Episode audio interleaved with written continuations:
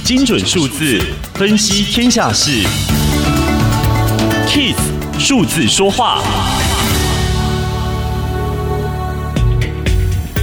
历经一场大流行病，天下杂志第三年进行了快速成长一百强调查，对象为营收一亿到一百亿的中小企业。统计二零一八到二零二零年营收复合成长率最快的前十大行业，金融业可以说是最大赢家，证券、人寿保险、投信投顾、票券金融业合计有二十一家进榜，主要受惠于疫情期间各国政府大撒币。全球金融市场欣欣向荣，有六家去年入榜者因为亏损而调出榜外，主要是服务业反映疫情对内需的影响。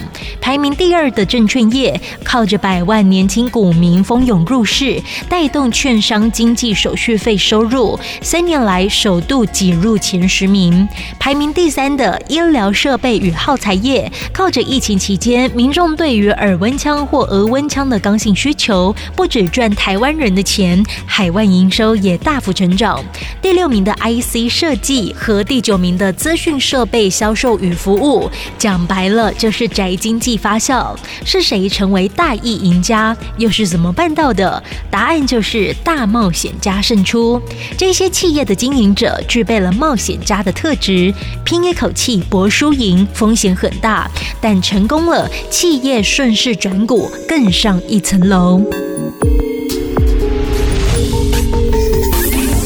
以上资讯由天下杂志提供，Kiss Radio 与您一起用数字掌握天下事。